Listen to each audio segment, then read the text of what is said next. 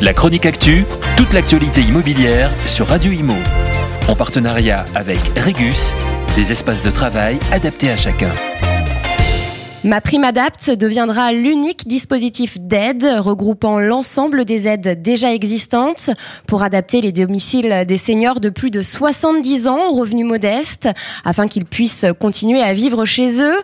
Ce dispositif très attendu devrait voir le jour le 1er janvier 2024 selon notre ministre délégué à la ville et au logement Olivier Klein. Le gouvernement a pleinement conscience du vieillissement de la population et de son désir de rester le plus longtemps possible à domicile. Il faut savoir que plus de 80% des seniors veulent rester chez eux et éviter de se retrouver dans un établissement spécialisé. L'adaptation des logements des personnes âgées est donc primordiale afin qu'elles puissent continuer à vivre dedans malgré une perte d'autonomie. Cette rénovation permettra d'assurer leur sécurité. Parmi les installations nécessaires, on retrouve la pose d'un monte-escalier ou d'une rampe d'accès, le remplacement d'une baignoire par une douche italienne ou encore des toilettes ergonomiques. Ces travaux ont évidemment un coût. C'est pourquoi l'instauration d'une aide unique facilitera les démarches et les rendra plus accessibles.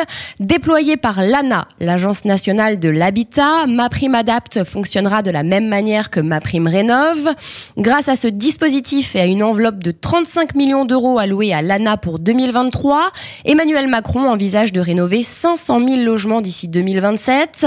Cela permettra de réduire de 20% les chutes à domicile qui sont la première cause de mortalité accidentelle chez les personnes âgées.